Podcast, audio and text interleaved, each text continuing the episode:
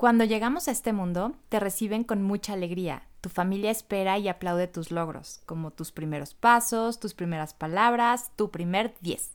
En esa época eras la más guapa, la más lista, la más simpática, hasta que un buen día comenzaron a llegar esas lecciones que te hacen darte cuenta que tal vez, que solo tal vez, no es así mujer, psicóloga, esposa, mamá, amiga, emocional, sensible, todo al mismo tiempo y todo en esta vida. Yo soy Vi Morales. Todo lo que soy y voy descubriendo de mí me enseña cómo amar el caos. Hola, hola, ¿cómo estás? Yo muy bien y feliz de estar grabando un episodio más. Te platico que este episodio lo estoy grabando en tiempos donde hay un virus por allá afuera, así que significa que todos estamos en cuarentena estamos guardados en nuestras casas, por lo que te pido disculpas por adelantado si llegas a oír por ahí pajaritos, perros o voces por ahí, es porque estoy grabando desde mi casa, porque la verdad, nada nos detiene. Así que, pues comencemos. El tema de hoy es un tema muy sonado, pero poco trabajado, creo yo. Debo confesarte que me tuve que servir una copita de vino para poder platicar sobre este tema porque creo que es algo fuerte y que, que nos abruma a, a todas.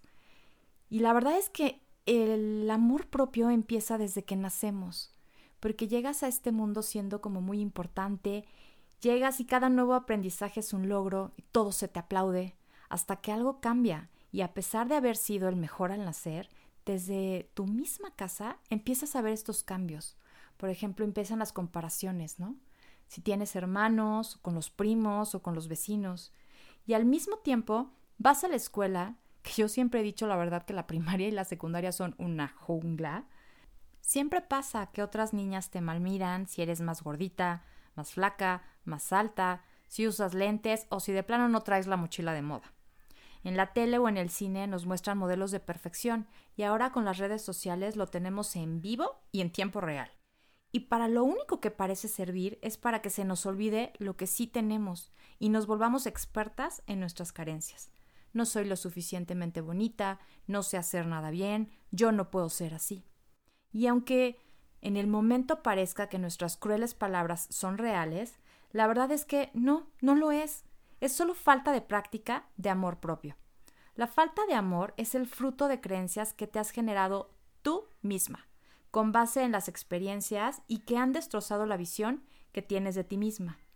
O sea, cuando no tienes este amor hacia ti misma, no te das cuenta que eres valiosa por el simple hecho de existir y que tienes tu propio lugar en el mundo, tus objetivos, tus ideas, tu cuerpo, y son perfectos por el simple hecho de ser tuyos.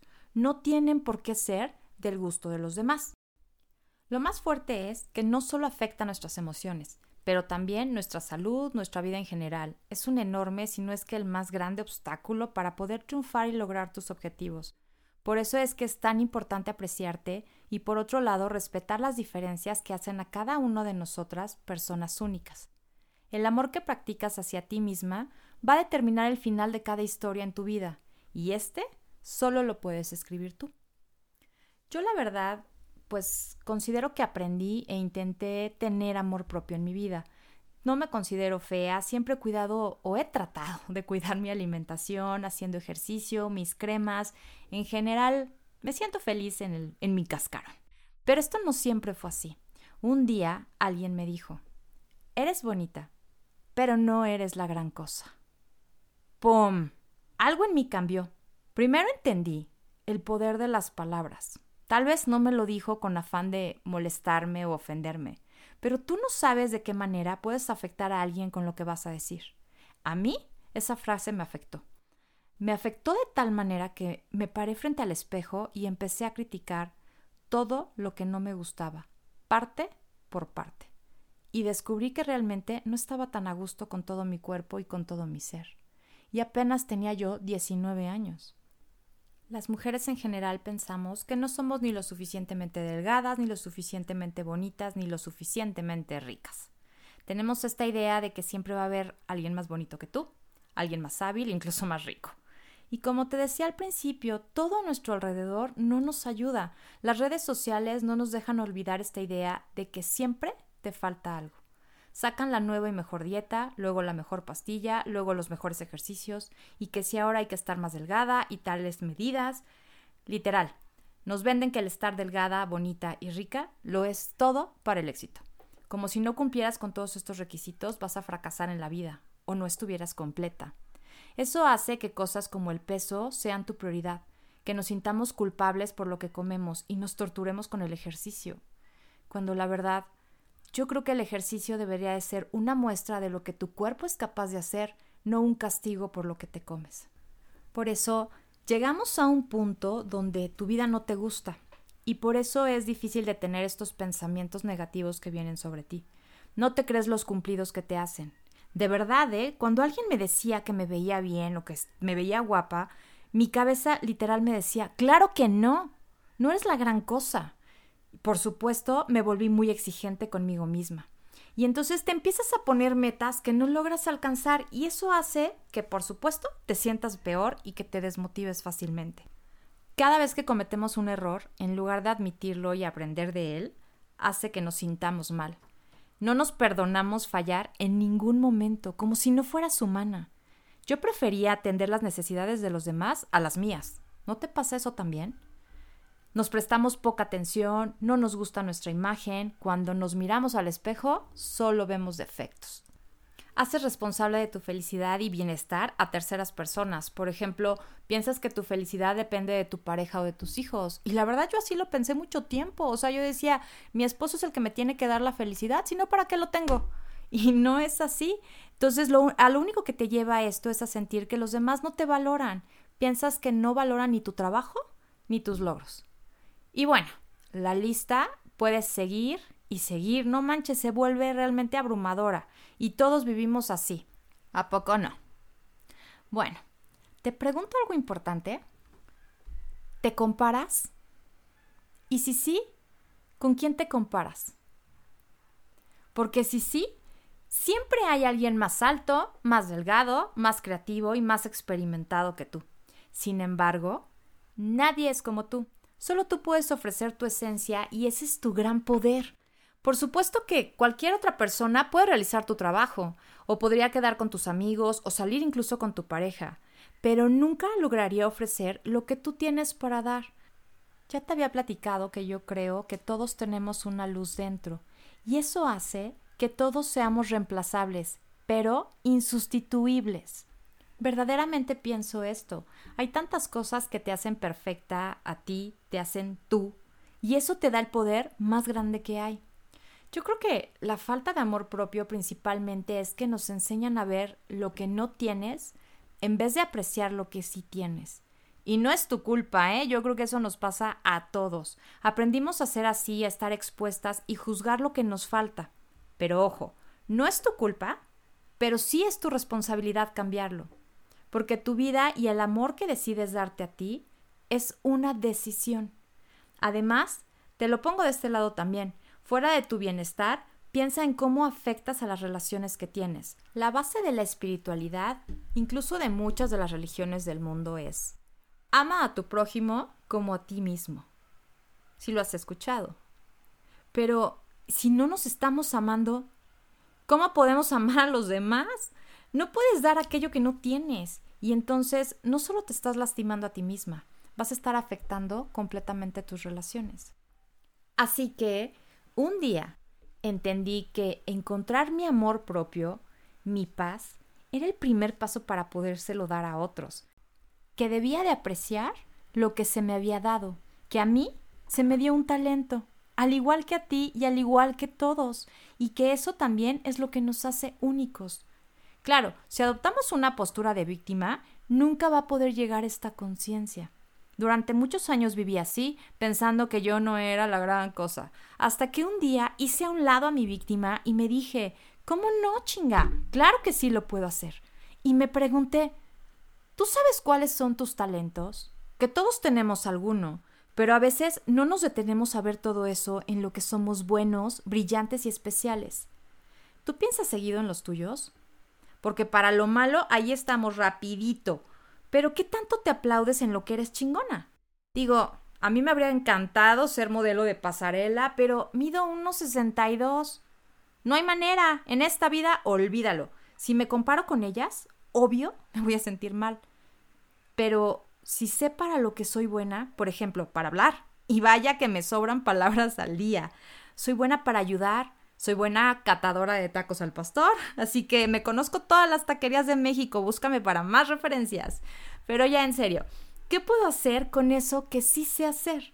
Por ejemplo, me ayudó de las redes sociales. En vez de estar viendo a todas las modelos de pasarela, mejor sí veo a la gente que tiene los mismos talentos que yo, que me motivan y que me hacen ver lo valioso que es eso. Otro paso para mejorar tu amor propio, y ahí sí te toca analizarte, es encontrar el origen que provoca que te sientas así. Porque la falta de amor propio se desarrolla poco a poco, no es algo que aparezca porque sí, tiene una causa y descubrirla te facilitará mucho la tarea de sentirte bien. Trata de analizar cuál es el origen que te hace pensar esa forma tan negativa sobre ti.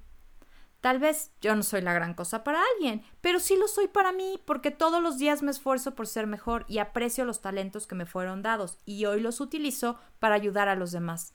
Pero para llegar a esta conclusión tuve que hacer a un lado a mi víctima y hacer conciencia de ese origen y poner a trabajar esos talentos que se me fueron dados. Es importante que aprendas a ver cosas positivas sobre quién eres y cómo eres, para que puedas ir descubriendo tu talento. Por ello, haz una lista de cosas buenas que creas que tienes. Y si encuentras alguna negativa, tienes que tratar de ver cómo puedes mejorarla o de qué cambiarías de eso para sentirte mejor por tener cierto defecto. Inténtalo por 21 días. Yo pienso que el escribir es una herramienta súper poderosa. Parece algo tan sencillo, pero realmente es poderoso, porque con esto vas a estar minimizando aquello que te hace sentir mal y verás con más claridad las cosas buenas. Y también te hará entender que tu valor no está en ser como los demás creen que es ser perfecta.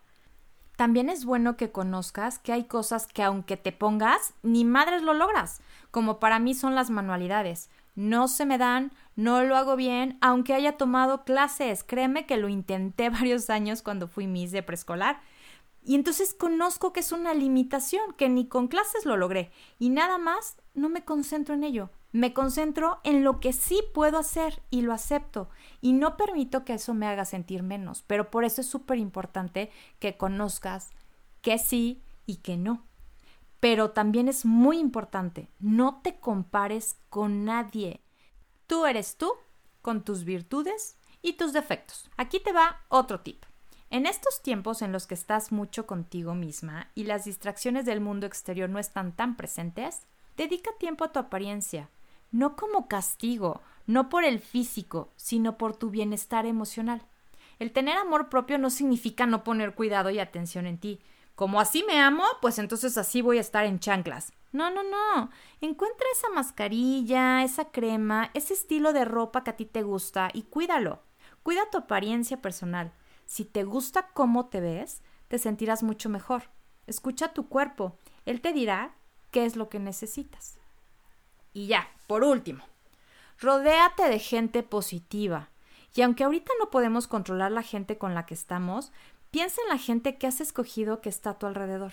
No hay nada mejor que rodearte de gente que tenga una visión positiva de las cosas para ayudarnos a cambiar nuestro punto de vista en relación a nosotros mismos y a lo que te rodea. Por eso, escucha Mando el Caos todos los miércoles. Está lleno de cosas positivas. Basta de intentar demostrar a los demás lo que no sientes. Fingir emociones o actitudes que no son de verdad frente a los demás solo te lleva a sentirte mal contigo misma. Sé auténtica en cada momento. Solo así te sentirás segura de ti misma y tu amor propio aumentará. ¿Que no les gustó? Pues esas personas no merecen estar contigo. Al diablo lo que piensen los demás. Sí, y lo digo con todas sus letras. No te escondas de ti misma.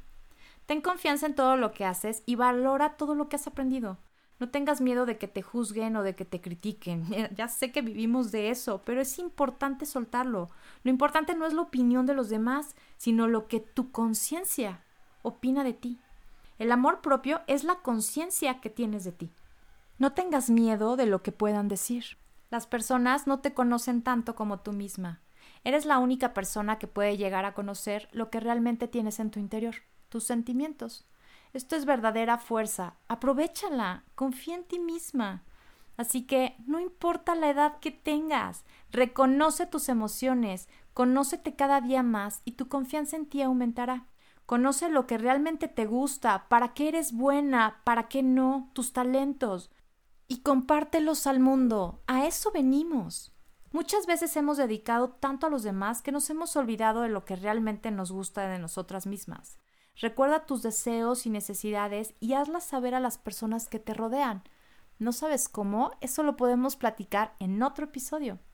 Acepta que los errores, y esto sí es súper importante, forman parte de tu vida. Los errores no tienen por qué bajar tu amor propio, sino todo lo contrario.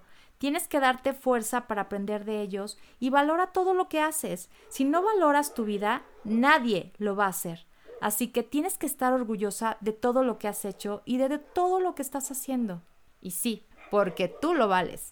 Así que recuerda que siempre estás a una decisión de cambiar tu vida. Te quiero agradecer una vez más por compartir un ratito de tu tiempo para escucharme y de corazón te deseo que te ayude en lo que estás necesitando hoy. Si quieres hablar más de este tema, cuéntame tu historia. Te recuerdo mis redes sociales, Amando el Caos guion bajo en Instagram, Amando el Caos en Facebook y mi mail es amandoelcaos.gmail.com para lo que necesites. Y sigamos en contacto.